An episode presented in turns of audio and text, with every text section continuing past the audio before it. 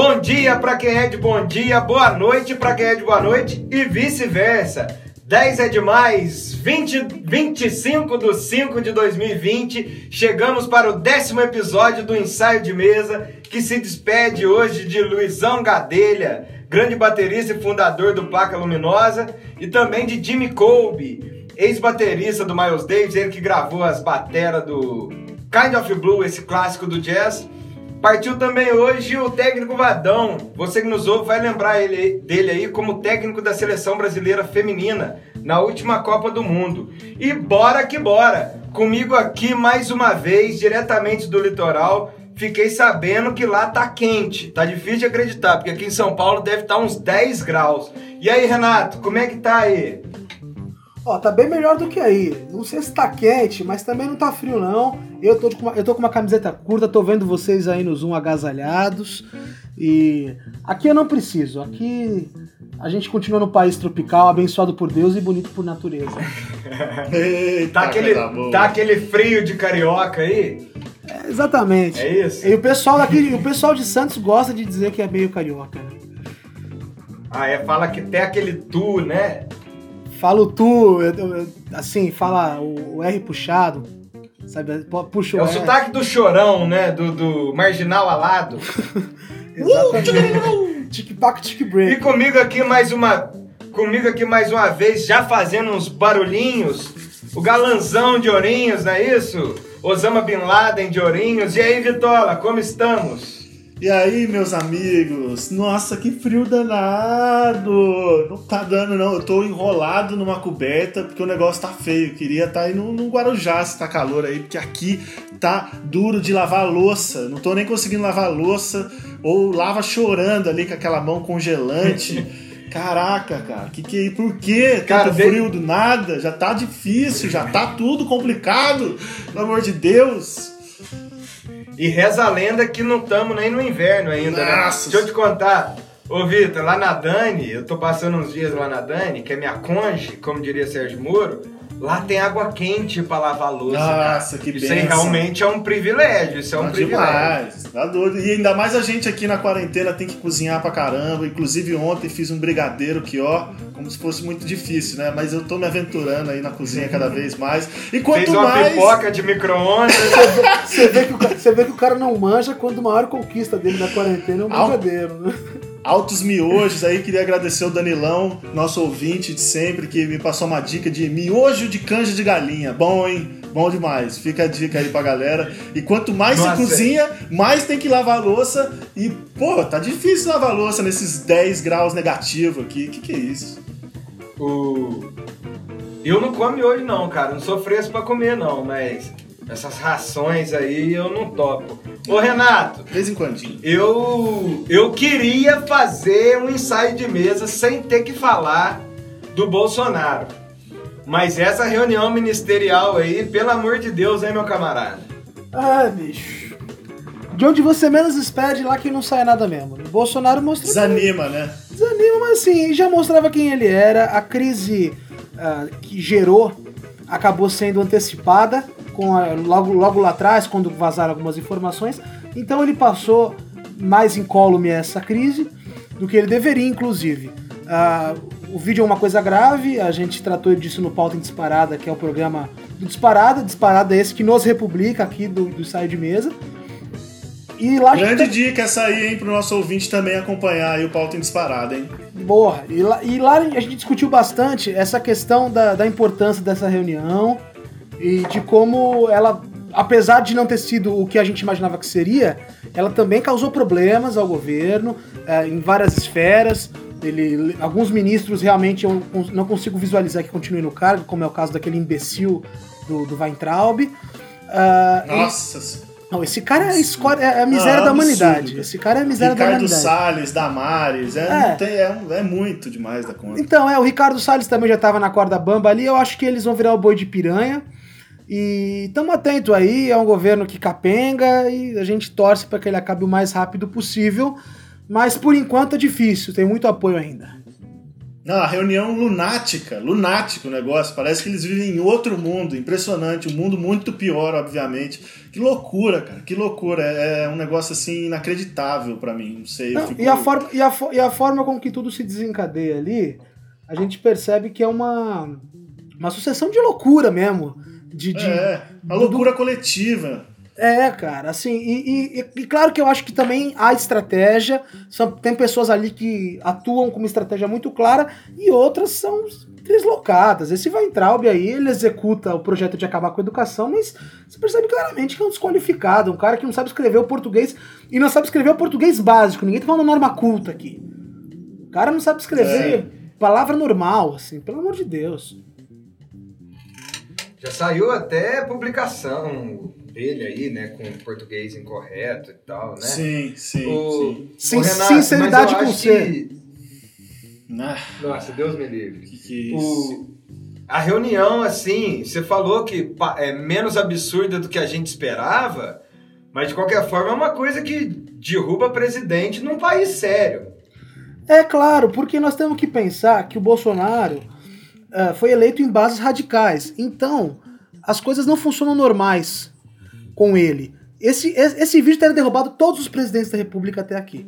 Mas nenhum deles foi radical. O único radical é o Bolsonaro. O Bolsonaro é um radical que atua pelo radicalismo, faz todo o, o beabá da, de, de, um, de um governante que atua para suas bases única exclusivamente. E esse vídeo cumpre bem esse papel, que é de fidelizar o eleitor dele, né? E ele vai na corda bamba mantendo ali seus 25%. Mas é, beleza, é é complicado, né? Essa pandemia aí dificulta até isso, né, gente? Dificulta ir pra rua para poder fazer qualquer protesto. Por mais que eles façam coisas de manifestações pró-governo, né?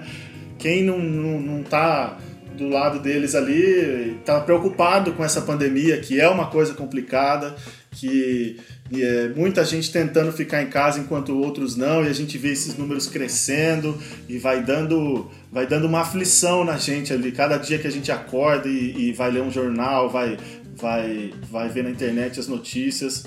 É, é, duro, é duro. Então a gente tem que manter a cabeça no lugar, analisando as coisas. Mas vamos manter a cabeça no lugar aí, todos nós aqui e quem nos ouve, né? Com certeza. E chega de falar desses merda. Exato. É o seguinte, Quero saber o que, que você anda ouvindo aí, Vita. Você que é o rei das lives, o que, que você tem Ô, de novidade pra gente? Cara, eu sempre sigo e, e, vejo as coisas do Michel Leme, grande guitarrista da nossa vinheta e de outras músicas que rolam por aqui.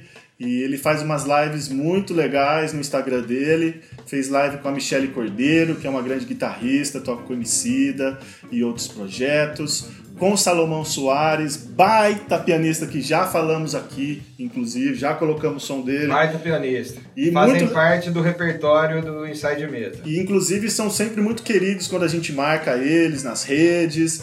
Eles são pessoas muito, muito legais mesmo. E também um vídeo desses encontros musicais à distância. A galera tá conseguindo fazer isso, sabe? Principalmente esse pessoal mais instrumental, tudo. Eu vi um, um vídeo, até coloquei nas minhas redes da Vanessa Moreno e do Michel, Vanessa que também toca pro Salomão, né? A gente sempre fala aqui, conseguindo gravar, um grava a guitarra de um lado na sua casa, outra pessoa grava a voz na casa dela, depois sincam e fica legal, cara. É isso, a galera tirando sangue de pedra aí nesse momento muito difícil para a cultura brasileira e, e para os músicos e musicistas. E tenho escutado Sim, a, as coisas de sempre também, né? João Donato sempre está sendo minha trilha sonora. Eu vou mesclando essas coisas que vão acontecendo atualmente aí, de live e tudo mais, com, com coisa antiga que tem ainda para escutar, né? João Donato, que inclusive fez uma live semana passada. Ah, é verdade. Confesso que a performance do Donatão não foi das melhores. Acho até que ele, assim, com seus quase 90 anos, teve certa dificuldade de assimilar o que estava rolando e tal, mas Claro, quando engrenou ali, tocou com a maestria de sempre. Mas é uma live muito divertida para quem quer perceber melhor o personagem do Donatão, esse cara boa praça, gente boa pra caramba que ele é e tal. Eu já, o Big, nosso camarada da Doc Orquestra, de bigode, pesquisem, Sim, ouçam. Big. Já tocou com o Donato e conta histórias do Donato que você trinca de rir, né? O próprio Donatinho, filho do Donato, é um cara super bacana, mas enfim. Donato, quando engrenou ali, tocou pra caramba, mas quem tiver curioso pra conhecer a figurona do Donato, indico muito.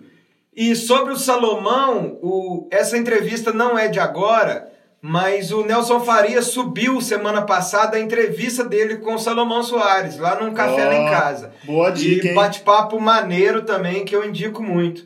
E ô Renato, você anda ouvindo o que aí?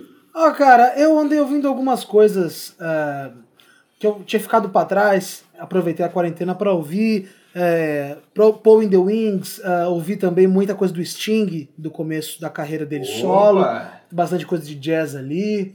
É, também ouvi, também esses últimos dois dias tenho ouvido muito o guitarrista que eu gosto muito, o, o Gary Clark Jr., Ah, barulheira. massa, hein? Então, massa nos- demais. Nos dias que você tá meio, meio para baixo, é bom você ouvir um negócio assim, bem barulhento. E eu, procu Sim. eu procurei. Eu procurei ouvir bastante do Gary Clark esses dias aí, que não tem sido dias fáceis, como disse meu amigo Rodrigo Vita. O Gary Clark me lembra, me lembra o Hendrix demais. Né? Tudo, eu sei que o som não é a mesma coisa, mas ele tem um estilo de Hendrix, né? Tem uma entonação de Hendrix, assim. Eu fiquei muito apaixonado pela figura do, do Gary Clark quando eu vi ele. Foi você que me aplicou, Não, é, não, e tem uma coisa, e tem uma coisa dele, da figura dele, que eu acho interessante, que ele canta muito bem e joga a, Uhum. a voz dele numa região diferente do pessoal do rock.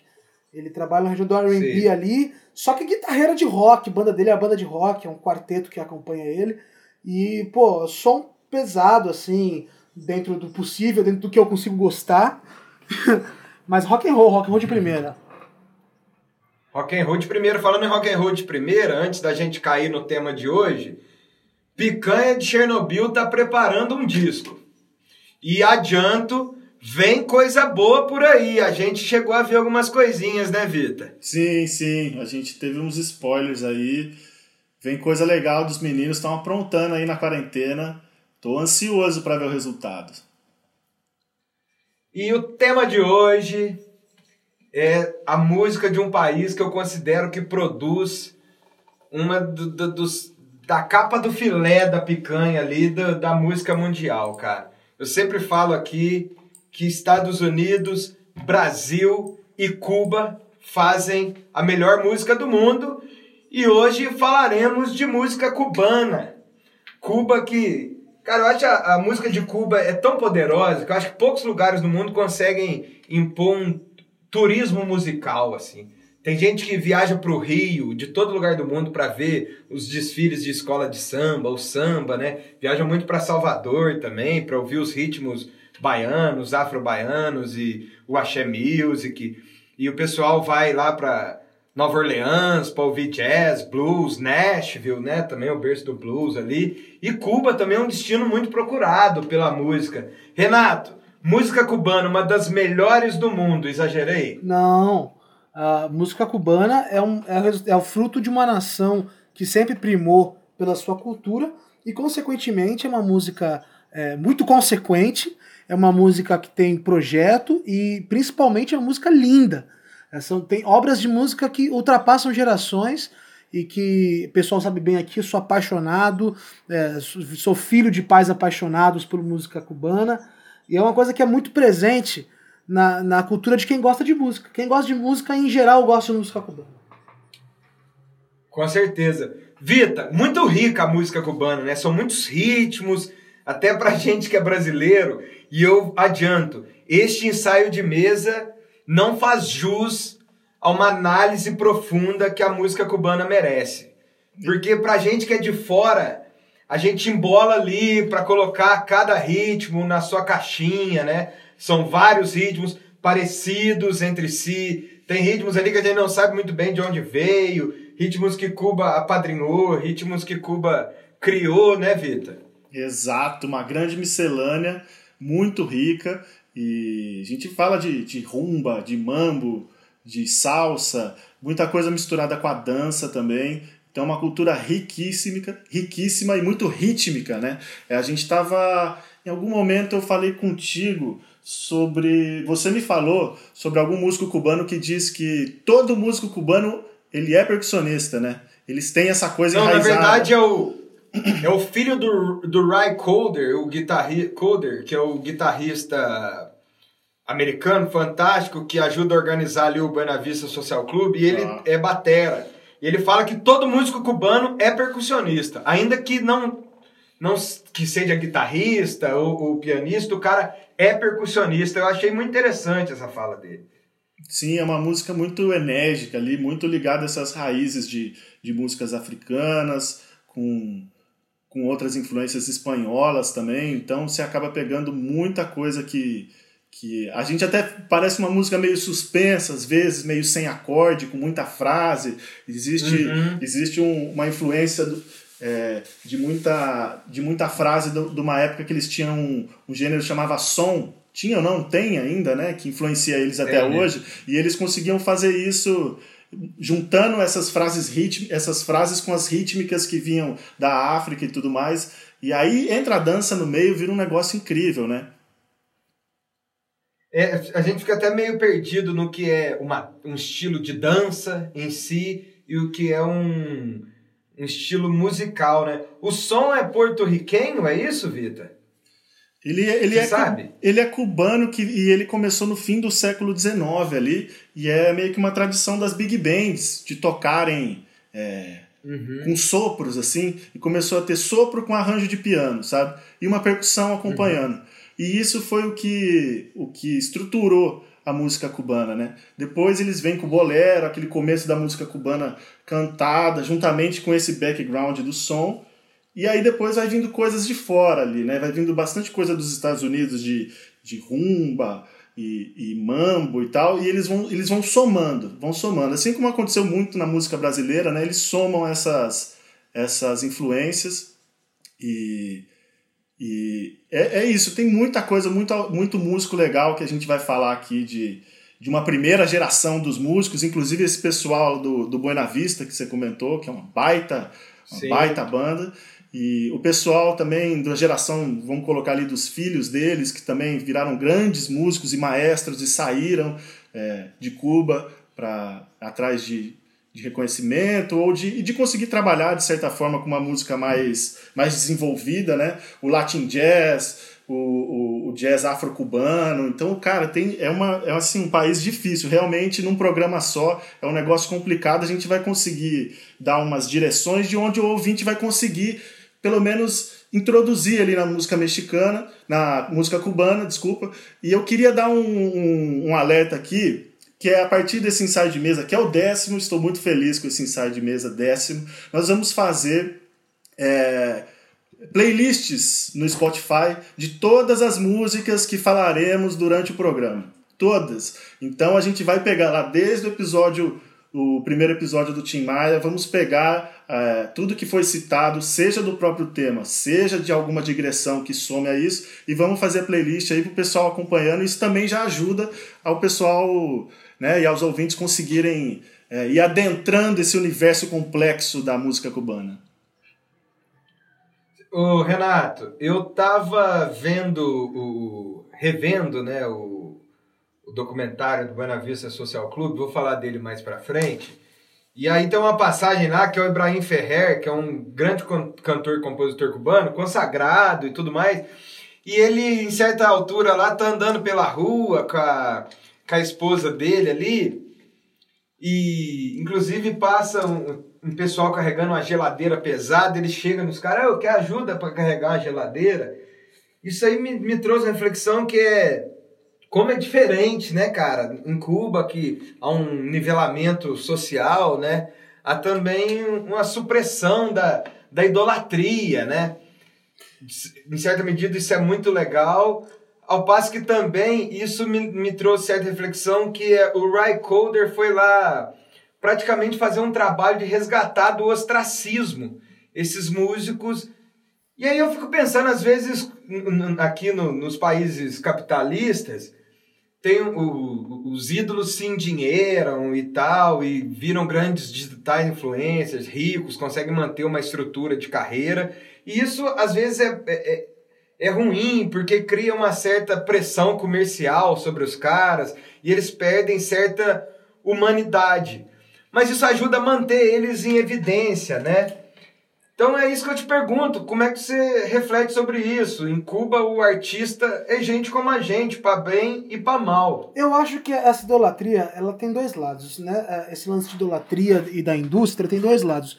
O primeiro deles é o seguinte, evidentemente que quando você tem esse fenômeno, a sua arte fica mais direcionada à obtenção de lucro, à obtenção desse status, né? E torna uma arte eu não gosto desse termo, mas vou utilizar na falta de melhor, que é a arte mais pura. Uh, só que também existe um negócio que é o seguinte: eu, eu tenho muito na cabeça que os artistas têm um pensamento muito abstrato e que às vezes esse fenômeno do mercado ajuda a pessoa a estar tá mais conectada com, com, com as coisas populares, com que as pessoas conseguem compreender e entender. Então eu acho que tem dois lados nessa moeda. Além disso tudo, a gente não pode lembrar, a gente não pode esquecer que por causa muito do embargo também, Cuba tem dificuldade de importar algumas obras. A gente sabe que música é uma coisa que se faz de, com experimentação, pegando uma coisa daqui, outra coisa dali. E isso dificultou um pouco o caráter de modernização da música cubana, principalmente ali é, entre os anos 60 e 70. Apesar de ser uma música muito relevante, mesmo assim, incrivelmente relevante. E respondendo a sua pergunta, eu creio que não é melhor nem pior, é diferente. E, e tratar os músicos como operários, num país onde os operários são bem tratados, tem o seu lado bom. Incrível, incrível. Muito boa reflexão. E agora também com, não sei se já passa pelo pelas barreiras que vão ficando de menor altura, a gente já vê até rap em Cuba, que é uma coisa que pressupõe já um maior intercâmbio com, com culturas diferentes. Eu tô falando aqui, por exemplo, do Orixas. Você chegou a ver o Orixas, né, Vita? Eu assisti um pocket show deles e uns 15 anos atrás, mais ou menos, ou menos. Mas enfim, foi um programa do Jô que eu fui assistir na plateia e achei bem interessante. Na época eu não conhecia, assim, e depois, é, estudando mais um pouco de música cubana, eu percebi que eles sampleiam as músicas antigas, clássicas e populares de Cuba e, e, conseguem fazer o rap em cima. Eu acho muito interessante. Gosto bastante de Orixas, por mais que é atualmente não esteja muito próximo mais deles, não sei como que tá a carreira deles ultimamente, mas na época achei uma baita sacada. Eles sampleiam Chan Chan, inclusive, né? Ô Renato, o, mas você acha que passa por aí? É o começo de uma possibilidade maior de um intercâmbio com outros países que aflora o, o rap em Cuba. Eu concordo com você, acho que, inclusive, a gente nota isso com o fenômeno tardio. Ali, com a queda da União Soviética, as coisas ficam uh, mais fáceis para a indústria cultural americana. E, e, a gente nota também que uh, a proximidade impede um bloqueio total. Então, por exemplo, o rap cubano, ele, ele vem, ele nasce. Você fala proximidade geográfica, geográfica mesmo com os Estados Unidos. Colada, colada, né? A proximidade geográfica é. acaba causando uh, dificuldade nesse bloqueio, inclusive na parte de informações. Então o rap cubano nasce das ondas de rádio de Miami, onde eles ouvem o rap pelas primeiras vezes, e logo depois é absorvido. Absorvido no começo, absorvido não, absorvido. Ah, logo no começo, a gente tem uma dificuldade de, gravações, né? Porque a gente nota que as tecnologias ali eram muito precárias na época. Se no mundo já não era muito fácil, imagina num país mais fechado e que sofreu um bloqueio tão complicado. Então, eles tinham muita dificuldade para produzir música, para samplear outras músicas também de outros países, o que também provocou neles um caráter mais nacional, inclusive o rap deles é mais nacional do que os outros, na minha humilde opinião. E tem bacana, bacana. E tem uma coisa também ali, só para terminar, é, que o regime cubano é, soube notar essa expressão, inclusive o Fidel disse que o rap era a vanguarda uh, popular, a vanguarda da revolução, da música popular da revolução no momento, porque era uma música que falava da, dos dilemas de uma vida é, num país socialista e tal, e era uma coisa interessante. Inclusive criou uma estatal. Imagina, uma estatal de rap. É o que existe em Cuba, a Agência Cubana de Rap.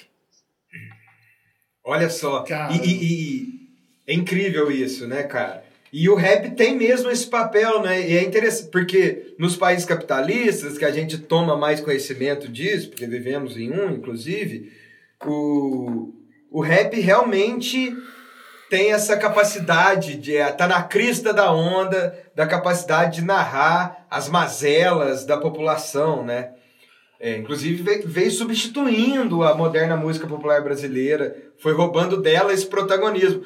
É bem bacana saber que isso também acontece em Cuba e diferente do que acontece no Brasil, lá toma de encontro uma política pública disposta a, a impulsionar isso, né, Vitor? O rap faz a mesma coisa aqui no Brasil, né, Vitor? Mano Brown é isso, MC é isso. É, eles estão sempre se posicionando e trazendo uma outra realidade. E a partir do começo ali dos anos 90, aqui no Brasil, abriu uma outra possibilidade de, de, de canção sonora, e, de, né? e sonora, né? Então, e de contar essa realidade social também. É, só que aqui no Brasil, eu lembro até da época do, do Facção Central, lançou um clipe polêmico que foi.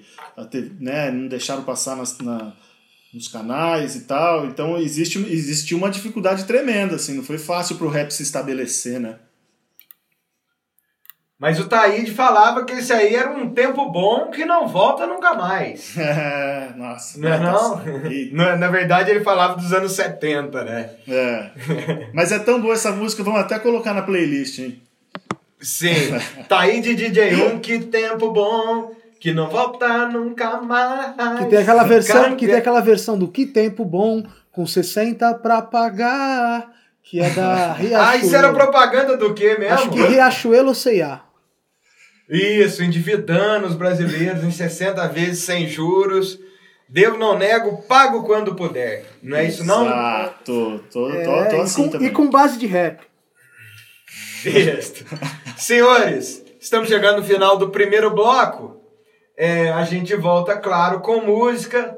Falaremos da Revolução Cubana. Não dá para falar de, da música de Cuba e de Cuba sem falar da Revolução Cubana, do nacionalismo e do projeto de nação, das políticas públicas de cultura lá de, lá de Cuba, né? E vamos falar um pouquinho mais também dos estilos cubanos e do jazz cubanos. Quando voltarmos, voltaremos ouvindo Eleve com Jackson Silva, Digão Brás e olha ele aí, Michel Leme mais uma vez, beleza? Você que nos ouve, pause agora seu podcast para ir ao banheiro, fumar aquele cigarrinho, tomar um cafezinho. Voltamos já. Asta!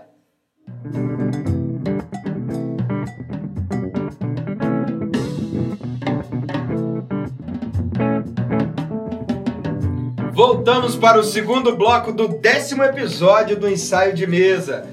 Ouvindo ao fundo aí, Eleve com Jackson Silva, Digão Braz e Michel Leme. Vita, fala pra nós esse som aí. Grande trio esse aí. O Jackson Silva, meu conterrâneo do Centro-Oeste Paulista, ali da Grande Salto Grande. Um beijão pro Jackson Silva, grande baixista. E esse disco deles de 2018 chama Ritual, batera, baixo e guitarra. Ó, galera, vale demais a pena escutar a sonzeira braba. Vai lá pra play playlist do ensaio de mesa, né? Do décimo episódio, Eita. não é isso?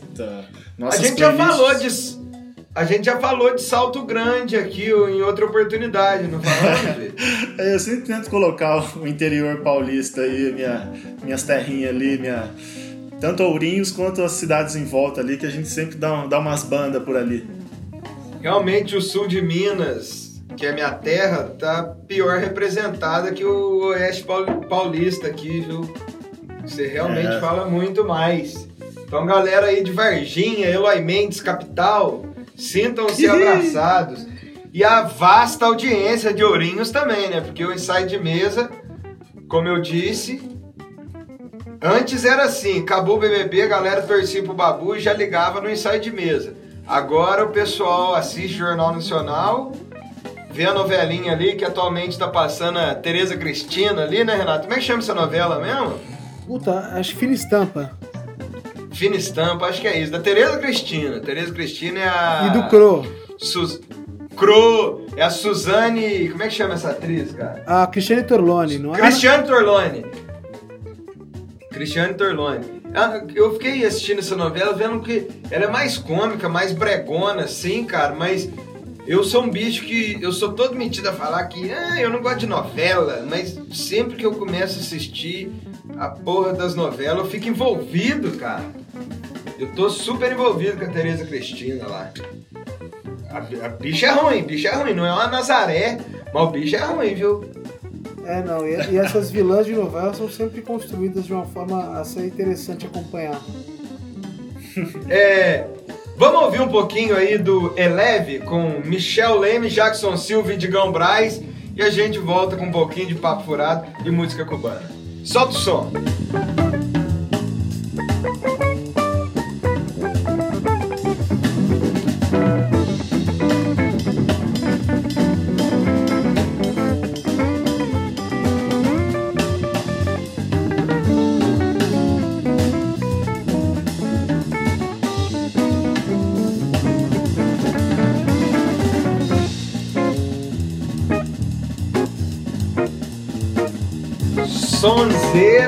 Camarada? Jackson Silva, Digão Braz e Michel Leme. Então, esse trem tá rodando, Vitor? Tá, tá. Eles estão, acredito que estão gravando coisa nova aí. Pelo menos minha última lembrança era do, do Michel ter colocado nas redes isso. E eles, eles conseguem na música instrumental, isso eu acho muito legal, manter assim várias formações de, né? Diversas formações com, com instrumentos diferentes e vão se mantendo, né? Às vezes a gente tem esse lance no na música autoral de, pô, tem uma banda, tal, a galera no instrumental tem assim 10 grupos diferentes, entendeu? Uhum. E vão lançando disco de tudo que é lado, produção ultimamente do, principalmente dessa galera aí do Michel, Fernandinho Amaro, o próprio Salomão. Baita batera. Sim, eles vão. O Richard Metai Ron no baixo também, o Sans, Jonathan Sansão na batera. É uma galera que tem produzido muito, Nino Nascimento, Ivan Castro. Inclusive, deixa eu dar aqui o, o, o trio que é o Michel, o Nino Nascimento e o Ivan Castro, que é o mesmo trio que toca lá a Fábrica de Papel da nossa querida Vinheta. Eles vão lançar dia 8 agora de junho um disco novo, hein? Fica aí, alerta pra oh. galera escutar.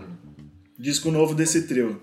Ô Vitor, quem anda faz... falando em galera do instrumental, que a gente tem muito zelo aqui no Inside Mesa, indica, gosta muito, o... quem anda fazendo boas lives é o, o grande Arismar do Espírito Santo. É, sim, Pô, que, sim. que carisma, inclusive, o Arismar tem, né? Muito carisma, é legal, ele faz live, entra outra pessoa na live eles fazem Sim. baita de um som e ele de uma maneira despojada, né? Sempre, assim, muito legal. Esses dias entrou Filó Machado na live e outro que anda brincando aí no Instagram é o filho dele, tão gênio quanto o Thiago, né? Sim, no Dia das Mães fez uma live legal, não sei se eu falei aqui disso no último episódio Acho que do ensaio, que ele, ele colocou o ampli com guitarra e baixo ali na, na sacada do, do apartamento, no prédio que ele mora, e fez uma baita sonzeira a ponto de eu tava xeretando ali no, no Instagram do, do pessoal do prédio pedindo para falar com, com o síndico para ele fazer o som lá embaixo um dia pro prédio inteiro curtir, saca? Pô, bem legal assim a vibe do negócio. Sorte desse condomínio aí, hein? Pô, quisera eu, hein? Isso aí vale a pena pagar, né? Vitinho, aproveita que você tá com a palavra e já falando de música, e como prometido, vamos falar dos ritmos cubanos. É um país que tem lá, né, uma lista extensa de ritmos diferentes como o Brasil tem. É, fala um pouquinho pra gente isso aí, mambo, tchá-tchá-tchá e por aí vai. Cara, a, a, a, música cubana, sempre baseada muito em percussão, como a gente falou, né, de todo músico, musicista cubana é, é, é um percussionista, né? Ela é sempre baseada em algumas percussões clássicas, assim, vamos colocar. Timbales, por exemplo, que é aquele tambor baixinho, tem uma pele só em cima, bem agudo, né? Tem uhum. as congas também, que a gente escuta muito aquele tamborzão, normalmente eles fazem um arranjo de duas, três congas. A clave, que é um instrumento de percussão, parece uma, uma mini baqueta mais grossinha de madeira, assim, que eles vão marcando o tempo, né? Então são, são coisas que são instrumentos e sonoridades que estão sempre presentes ali nos ritmos e nos gêneros cubanos. A gente tem o mambo. O mambo ele vem de uma origem norte-americana, mas é uma coisa caracterizada como ele tem é, origem também na música africana. Começou nos Estados Unidos, mas ele retrata uma América Latina, né? E ele é um, um ritmo que fica com tá, com tá, com tá, com tá, com tá, com essa clave, esse instrumento que eu falei marcando, esse tempo. Que lembra muito o Ijexá, né, Vita? Que é um Sim. ritmo brasileiro, né? Ele fica bem, bem retinho ali. O Ijexá ainda até puxando a sardinha, acho que tem um swinguinho a mais. Mas o mambo, pô, o mambo, as pessoas dançam. A salsa mesmo é um, é um gênero de dança onde se dança o mambo, né? E, e o mambo vai segurando esse tá, com tá, com tá, com tá, com tá. A rumba vem com a mesma, uma origem muito parecida com a do mambo. E ela já tem uma outra marcação, que é tá, tá, tá, tá, tá, tá, tá, tá, tá, tá.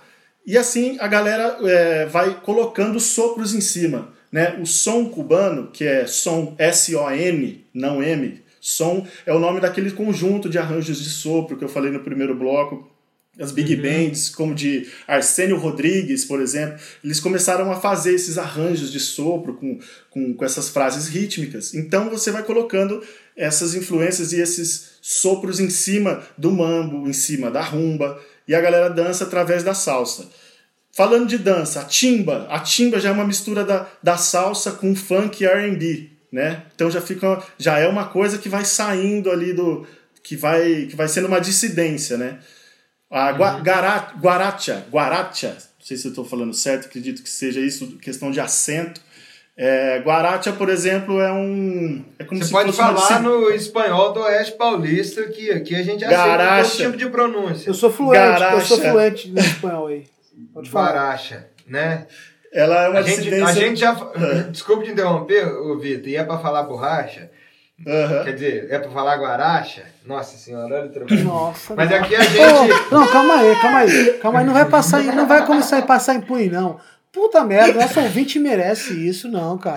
Tem que pensar duas vezes antes dessa piada aí. Desculpa aí, Álvaro, te amo. Eu sou apresentador aqui, seu orelhudo. Você não vai me dar fome aqui, não, né? Aqui. Aqui. A gente já falou aqui. Russo de Nova Prata, vocês lembram disso, né? Quando o Chico Rico veio aqui pra falar o nome do, de um filme russo. Até hoje eu tô procurando o filme. Até hoje eu não entendi. É. Aí ele também falou o inglês Porto Alegre. O ing... Eu não sei se era o inglês Porto Alegrense ou o inglês Nova Pratense também, que ele fala Keith Richards, é. Que tirixa!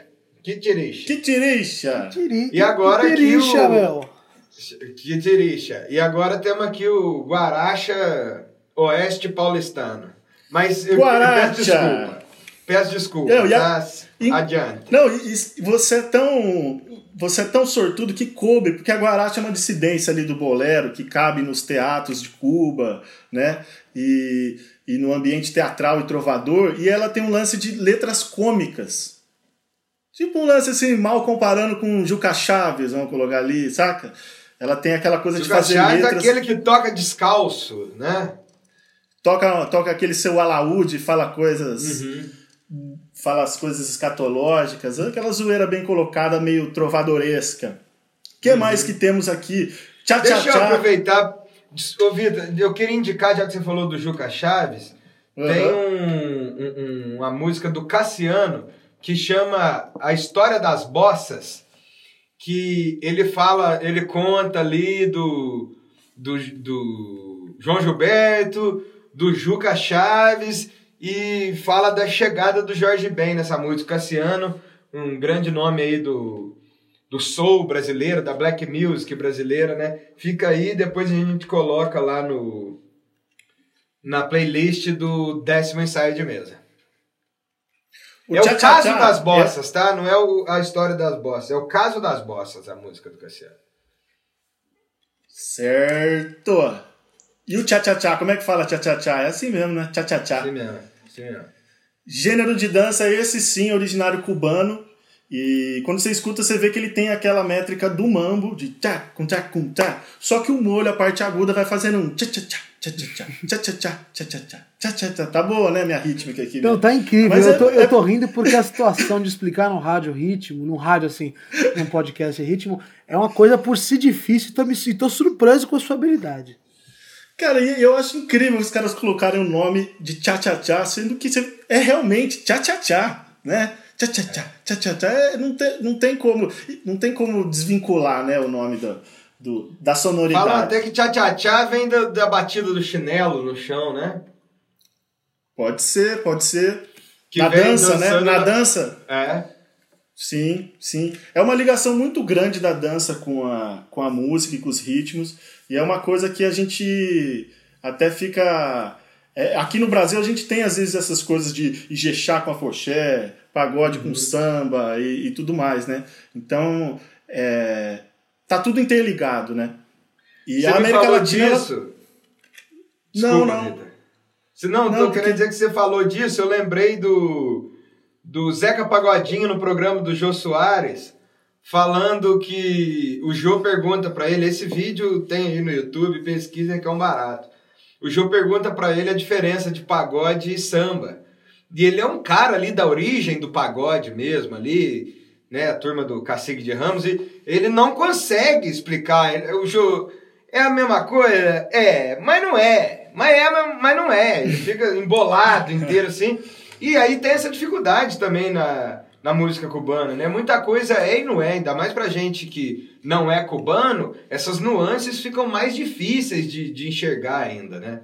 Exato. Temos nossas nuances no Brasil e a América Latina ela tem já uma coisa mais parecida com a dela, né? Se a gente pegar outros ritmos que não cubanos, mas que fazem parte ali do norte da América do Sul ou do próprio América Central, cúmbia na Colômbia e no Caribe, o calypso uhum. ali no Trinidad e Tobago, é, e no Pará, pachanga, e que é um e tipo... no Pará também. E no Pará, pachanga, que é um tipo de merengue lá da República Dominicana, entendeu? É uma coisa que é, é, é tão rítmica quanto também, e eles têm as danças específicas para isso. Aí você, esses dias estava escutando uma titia peruana e uma cúmbia colombiana. Tem coisas muito parecidas, mas também tem aquela coisa, existem aspectos que diferenciam umas uma das outras, né? Então, enfim, é, é muita riqueza e isso é muito bom, né? Queria deixar aqui é uma dica de uma playlist no Spotify que chama Glórias de Cuba. Já é uma playlist montada, tá? Não é a playlist nossa aqui do, do, do Inside mesmo. Tem a Célia Cruz, que é considerada a rainha da salsa. Célia, Célia Cruz e La Sonora Matranceira. Ah. A Célia Cruz que regrava Birimbau de Baden Powell e Vinícius de Moraes. É, bem lembrado, bem lembrado. E o poder da música brasileira, né? Que sempre chega neles ali também. Sim. Benny Moré, que é um dos caras ali mais ligado ao bolero e as, e as canções cubanas. Orquestra Sensação, Chapotin e suas estrelas. Suas estrelas. Orquestra Sensação é, é o típico nome que você imagina de um grupo cubano. Imagina, é um negócio Sim. caliente, sensação, é uma coisa que só latino consegue fazer. Isso aí não, isso aí não existe em outro lugar do mundo. E uma das coisas que, que foram muito grandes é o jazz cubano, né? Que foi, uhum. assim, inter, internacionalizado mesmo, né? Sim, sobre isso, é, tem essa primeira geração do. Talvez seja incorreto chamar de primeira geração da música cubana, mas eu tô querendo dizer, esse pessoal aí do, dos anos 50 e tal, que é Ibrahim Ferrer, Compai Segundo, Omar Portondo, Iliades Ochoa e Rubem Gonzalez, grande pianista, um dos maiores pianistas de todos os tempos, eles, principalmente depois da Revolução, eles ficam em Cuba, né? Que de certa forma coloca uma barreira na, na, na projeção da música cubana no mundo, né? Não, e assim, Inclusive. Desculpe. Desculpa. Pois não, Renato. Pois não. Não, o que eu queria dizer era só o seguinte: a... você está falando do Ibrahim Ferrer, do Compai Segundo, e são pessoas que, com a carreira mais pra frente, vão, vão flertando com jazz mais pra frente. No começo, nota-se, eu estava falando com o Vitor de tarde em relação a isso, nota-se uma. No começo, assim, até uma certa idade, eles ficam. É, é uma coisa muito regional. É uma coisa muito mais regionalizada. E depois, mais pra frente, a própria, a própria Buena Vista Social Club, quando vai se tornando orquestra Buena Vista Social Club, vai flertando mais com jazz, assim, não só com jazz, mas com a música de big band dos Estados Unidos. E é uma coisa que eu percebo muito claramente na carreira deles, com o decorrer do tempo. Assim, você vê que no fim da vida Sim. a banda que acompanhava o Compai não era mais a banda que eu acompanhava durante a vida toda, que era uma coisa mais regional, muito focada nos backing vocals ali da música caipira, e que posteriormente vai se tornando, com o advento inclusive dos filmes que o Álvaro citou no último bloco, uh, com a popularização da música cubana, vai, se, vai aumentando a estrutura, os shows vão ficando maiores, e hoje você pode assistir como a, orquestra Buena Vista Social Club, por exemplo, tocando todo esse repertório em outro formato, completamente diferente. Sim. Aparecem as improvisações também, né, no meio do, Sim, do som. sim. O, o- Já que o Renato deu a deixa, eu queria falar aqui do Dica de Filme, que, claro, vai ser o documentário Buena Vista Social Club, dirigido pelo, pelo alemão Wim Wenders, né? E... Cara, Buena Vista Social Club, fantástico, documentário de primeiríssima, premiado, considero obrigatório para todo mundo que se diz amante de música. E o Ry Calder, que é um, um baita guitarrista americano e tal, ele e o filho dele vão lá para Cuba com o intuito de resgatar uns artistas cubanos que estavam no, no ostracismo. Assim, o, o- por exemplo, o Rubem Gonzalez já tinha 10 anos que nem pegava no piano, dizia até que não sabia tocar mais. E quem viu vem tocando, pelo amor de Deus. Mas ele resgata aí essa turma que tocava no Buena Vista Social Clube, que era um clube mesmo, da nata da música cubana. Renato, pelo que eu entendi, é um equivalente cubano ao Beco das Garrafas ali. Tudo bem que o Beco das Garrafas era um, um- um lugar onde tinha vários bares e se apresentava o fino da Bossa Nova ali, Tom, João Donato e tudo mais. O Buena Vista era um, um- clube social ali determinado, um lugar, Eu um acho, endereço, eu acho que você né? tem toda a razão. Toda a razão. Eu, eu nunca tinha pensado nisso, inclusive te parabenizo pela associação, porque é uma associação muito justa. Acho que é. Inclusive com as transformações, ah, ambos são muito influenciados principalmente pelos Estados Unidos e depois vão tomando, ah, com a bossa nova chegando mais pra frente, depois com o flex da bossa nova com samba, ali torna uma coisa mais de música popular de fato. E a mesma coisa do Buena Vista, né, que também serviu muito tempo a música cubana, mas a música cubana for exportation ali, que depois acaba sintetizando mais ou menos a música total cubana depois do advento da Revolução e quando deixa de virar um clube privado. Sim. E essa turma aí, o, o, o Ry Calder vai lá pro, pra Cuba e ele consegue ir atrás de, de caras que eu não consigo deixar de, de acreditar a medicina cubana e o estilo de vida de Cuba, a longevidade desses caras. Porque o, o Ry Calder chega lá em 96 ou 98 e tão todo, tá- tem uma galera viva ainda, com 90 anos, cara. E tirando som ainda, com saúde, né? O Ibrahim Ferrer, grande personagem, a Omara Portuondo também, que é viva ainda. O próprio Então, Compai, assim, que a gente a gente estava falando compa- no primeiro bloco de Chan Chan, composição do Compai Aham. segundo, que é uma das músicas símbolo de Cuba. Eu creio eu que seja a música cubana ah, deles mesmo, considerada por eles mesmos a, a- garota de Ipanema. A, a flor da cor, talvez. sabe? A flor da corte ali. Aham. E é uma composição do Compai que foi resgatado por nesse filme que você está falando agora, do Buena Vista Social Club. Sim, aí eles gravam. O que, que o Ry Calder faz? Ele vai lá e grava um disco. Ry Calder, que já havia ganhado alguns Grammys, eu sei que na vida toda ele foi indicado a 14 e venceu 6. Você vê que o Ry não brinca, né? E aí ele vai lá, grava, cara, o, o, o Buena Vista e o disco explode, explode no mundo inteiro, porque esses caras realmente é um pessoal do- da magnitude da Bossa Nova, é muito talento, com muita originalidade, que canta a cultura do país mesmo de uma forma muito natural, né? E assim como o pessoal da Bossa Nova, músicos de primeira categoria. E Sim, aí o, sim. o Ry volta com o Will Wenders para fazer o documentário com os caras que tinham participado. A, a Orquestra Buena Vista, Buena Vista Social Clube continuou se apresentando. Inclusive em 2005, eu já contei isso aqui, não sei. Em 2015, eu fui assistir eles e por acaso a Isa Lofrano me mandou uma foto ontem falando hoje faz cinco anos que a gente foi no Buena Vista, no show do Buena Vista, a gente já tava com o ensaio de mesa marcado. E eu achei uma coincidência absurda, né? Vamos fazer um ensaio sobre música cubana e faz cinco anos redondos que a gente apareceu no show dos caras. E muitos já tinham partido, mas ainda a Omara tava lá, o, o, o Ochoa tava lá, é, tem um cara também que toca aquele violãozinho cubano, cara. Esqueci o nome dele. O, acho que é é, Burrarito, esqueci o nome dele. Já já eu lembro e falo.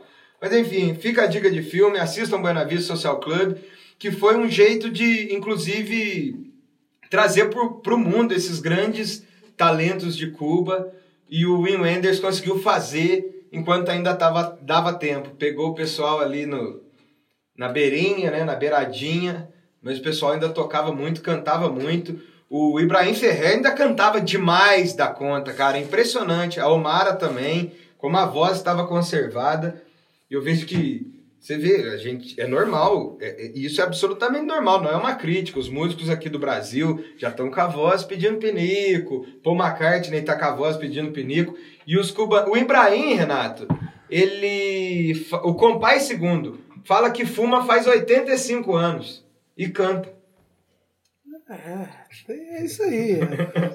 A gente não Abençoado. Pode, tá, errado não tá, mas também não tá certo. Então, tem que deixar do jeito. Tá igual o Zeca Pagodinho. É samba, mas não é, né? Você tá dando certo, é. ó, em time que tá ganhando não se mexe. Se ele tá fumando 85 anos e cantando desse jeito, tem que continuar é que, fumando. É que o charuto 80. cubano não faz mal. O charuto cubano não é um cigarro americano, entendeu? É, isso é verdade. Inclusive, eles não conseguem Ô, Renato, ficar longe. Renato, já que a gente tá falando disso, do, do, da diferença do, do fumo cubano pro fumo americano, não dá para falar de Cuba sem falar da Revolução, né? Não, não dá para falar de Cuba sem falar na Revolução. Não dá para falar de Cuba também sem dar a noção de que os Estados Unidos é um país presente desde a independência de Cuba. E, a, e a partir também disso, cria-se em Cuba um sentimento de muita rejeição a essa intromissão americana, ao mesmo tempo que eles são muito presentes na vida cotidiana de Cuba, e principalmente antes da Revolução. E depois também como um inimigo externo muito importante. Uh, Cuba era um país que é, é um país que fica muito perto dos Estados Unidos, que teve sua política influenciada pelos Estados Unidos desde seu nascimento, literalmente. Os Estados Unidos ajudou na guerra de, de libertação de Cuba, de, de independência de Cuba. E é um país que depois da Revolução, que é um, é um assunto que todo nosso ouvinte deveria procurar saber mais a fundo, mas passando por cima aqui, a gente sabe que existia um governo tirânico comandado pelos Estados Unidos e que foi deposto Do por Fulgêncio Batista, Fulgêncio né? Batista e que foi deposto pela revolução de caráter nacionalista em primeira hora e depois a partir do alinhamento com a União Soviética uma revolução comunista. É, essa, essa revolução, diferentemente das outras, tem uma curiosidade muito interessante que ela não teve uma ruptura com as tradições de anteriormente. Não existiu uma revolução cultural, como no caso chinês. Essa revolução foi pautada nos Exato, eu ia falar isso. A revolução cultural do Mao Tse Tung se propunha justamente a isso, né? Aí, a extinguir toda a cultura chinesa anterior à revolução, né? Em Cuba é, é diferente. Falei bobagem? Não, não, não falou nenhuma bobagem. É completamente diferente e Cuba tem tem essa, essa peculiaridade de conseguir unir as tradições antigas dentro de um caráter novo. E, e na época, um caráter novo e socialista, mais para frente, mas sem perder as características do país, a música do país, e só se ampliou isso, né? Uh, teve tal, também, para não dizer que a gente está falando só de um lado, teve um problema maior ali, principalmente durante de 71 a 75, com a presença intensa da União Soviética, perseguição aos artistas homossexuais, uh, que é um problema grave, que já foi, inclusive, uh, feito uma autocrítica pelo Partido Comunista Cubano, uh, chamado de Quinquêncio Cinza, esse episódio de perseguição aos artistas homossexuais, mas que, em geral, o caráter da Revolução foi muito benéfico para simbolizar, para permanecer, para manter viva a chama da, da arte cubana, do, da cultura cubana e fortalecer isso no mundo. Sim, e, e as políticas públicas de cultura de Cuba são consequentes, né? Cuba é um país que leva a sério a cultura, né? Não, e é um país que a gente vem narrando aqui. Não, e é um país que você pode perceber que esse projeto nasce desde o começo da fundação. O José Martí, que é o fundador de Cuba, o, herói de Cuba, da fundação de Cuba, né? Ele tinha uma frase que ser culto é ser livre. Então, um país que é fundado nessas bases e não talvez em bases de ordem e progresso, uh, tem uma facilidade maior para conseguir criar uma coisa artística de tamanho e valor e com um projeto nacional, com um projeto desde o início de valorização da cultura cubana. E nota-se que é muito difícil, porque Cuba não tem povo originário. Cuba é um povo que os espanhóis eliminaram todos os povos originários, os índios. Cuba é uma miscigenação de espanhóis e negros hoje em dia, em quase sua totalidade. Então, é, eles conseguiram criar daí mesmo, dessas mazelas do extermínio, uma música genuína e que é, é ouvida no mundo todo. Exato, refletiu muito na música, né? total essa. É claro, Essa- cara. Pô, como você consegue. Essa miscigenação. Como você consegue, como você consegue imaginar uma- um país daquele tamanho, que é o tamanho interior de São Paulo, conseguir ter uma cultura desse, dessa, dessa importância, É. se não é um projeto nacional muito bem articulado? Não tem como, cara. Um país é um ovo. Sim. No- É, um país queria- de 11 milhões de habitantes, é, do tamanho do estado de São Paulo, que fica a 116, 166 quilômetros da maior economia do planeta, que lança a mão sempre do, um imperialismo hostil, ostensivo, né? E conseguiu conseguiu lutar, né? Conseguiu impor seu nacionalismo, conseguiu disseminar sua cultura no mundo, realmente invejável. Sim. E foi, e foi pro mundo, inclusive com o jazz cubano, o Latin jazz, né? O afro, afro-cuban jazz. É, se a gente pegar, eu tenho umas, uma, uns conceitos legais aqui. O cubop, cubop é um, é um bebop de Cuba. É um bebop misturado com rumba, com, com rumba, com mambo.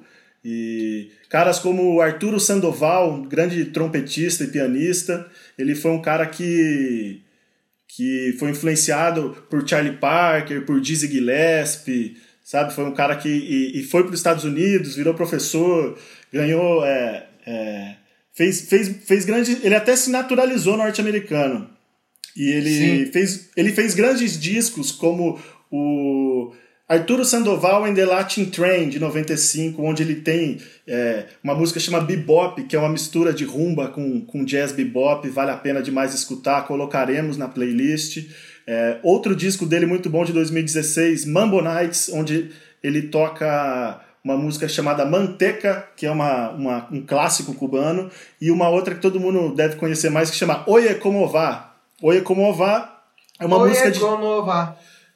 é uma música de Tito Puente, um produtor americano que era muito ligado à cultura, à cultura latina e à música cubana.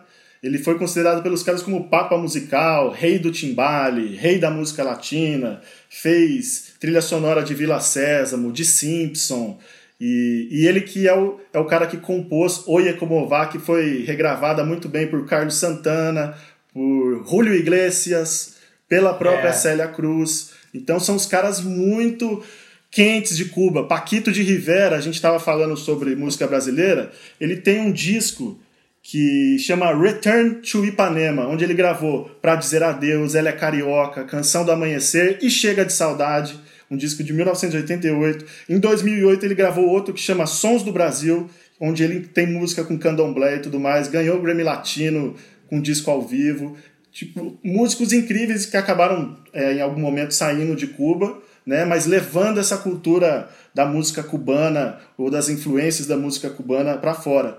Por fim, tem o Chucho Valdés, filho também de um cara que, que chamava Bebo Valdés. Os dois músicos, eles são nascidos em Cuba em Kivi, Kivican, Kivican, pianista. Vale muito a pena, galera, é, escutar a banda Iraquerê. É um laboratório de criação musical de jazz afro-cubano que tem Babalu Aie, que é uma, uma grande música também clássica cubana. Ganhou vários Grammys. Ó, fica aí a dica, a gente vai colocar na, na, na playlist desses grandes músicos cubanos que internacionalizaram aí a, a cultura e a música cubana. Chique demais. Ô, Vitor, você falou que o Julio Iglesias regravou Oye Como Va? Você sabia que o Sim. Julio Iglesias foi goleiro do Real Madrid? Ah, pronto. Ó, tô te falando. Não é possível, cara. Não, tá não é, não é homônimo, a né? carreira. Não, não, o Julio Iglesias. O que impediu ele de seguir na carreira futebolística foi um acidente de automóvel. Como diria o, a dona Barbosa, de automóvel. Senão tava aí hoje. Caramba. Queria, Tava aí queria hoje- fazer uma, uma curio- uma curiosidade do jazz. Só pra eu não perder a, a linha. Sabe o que que é uma descarga no mundo do instrumental? É uma jam session, Ah. que aqui no Brasil a gente chama de canja. Só que é uma canja só de música e tema cubano instrumental. Eles Chama chamam isso descarga lá. descarga, tanto nos Estados Unidos quanto em Cuba. E também fica uma dica de, uma, de, uma, de um som de uma banda que é de, que é de Londres, chama Ska Cubano. Cara, vale a pena, vou colocar na playlist ali, muito bom. Chique demais, tá dado o recado. Estamos chegando ao final do segundo bloco, ao final do programa, não sem antes mandar aquele abraço. E aí eu começo jogando pro Vitinha hoje, porque a ordem dos tratores não altera o viaduto. E ô Vitinha, Exato. aquele abraço vai pra quem? Hoje vai um abraço de saudade pra ela, minha maninha, Dona Gisele, morrendo de saudade. Vira e mexe e liga, eu tô começando a gravar aqui e não consigo falar, mas em breve vou falar com ela. Saudades da maninha, um beijo no coração dela. Tá dado o abraço e manhinha. Que Renato, vira, e, vira e mexe e nos escuta, hein? Ah, é? É. Minha Cuidado. mãe também me ouve. Eu sempre acho difícil quando você. O Renato. Puta merda aí, ó. Momento aquele abraço. Eu vou dar meu abraço aqui, já me adianto, Renato. Na minha mãe também, que tem ouvido o programa. E eu não posso deixar. O Renato já mandou abraço pra tia Nara. Esses tempos atrás, o Vitor mandou pra mãe dele. Então agora fica dado um abraço na minha mãe aqui. Então, mãe, aquele abraço. Renato, teu abraço vai pra quem? Vai pro meu advogado Nicholas Bradfield, que nos ouve. Gosta famoso monstro. famoso monstrão que está que nos ouve e gosta muito de música latina. Moramos juntos durante algum tempo e a gente ouvia muita música latina junto, um cara que Olha, se eu tô aqui falando com vocês ainda e não estou atrás das grades, é graças ao monstro. Monstro, monstro é o fiador da minha liberdade, um grande amigo. Aquele abraço, monstrão. Valeu. Ô, aquele abraço pro monstrão. É isso, pessoal. Chegamos ao final do décimo ensaio de mesa. Ouviremos mais um pouquinho de Eleve com Jackson Silva, Digão Braz e Michel Leme. Solta o som aí, Marcel. E nos vemos no décimo primeiro episódio. Hasta, Viva! companheiros! Até mais, Até queridos. mais. Hasta la vitória. Beijo na alma. Esta noite, milhões de crianças dormirão na rua, nenhuma delas será cubana. Hasta! Nenhuma. Alô.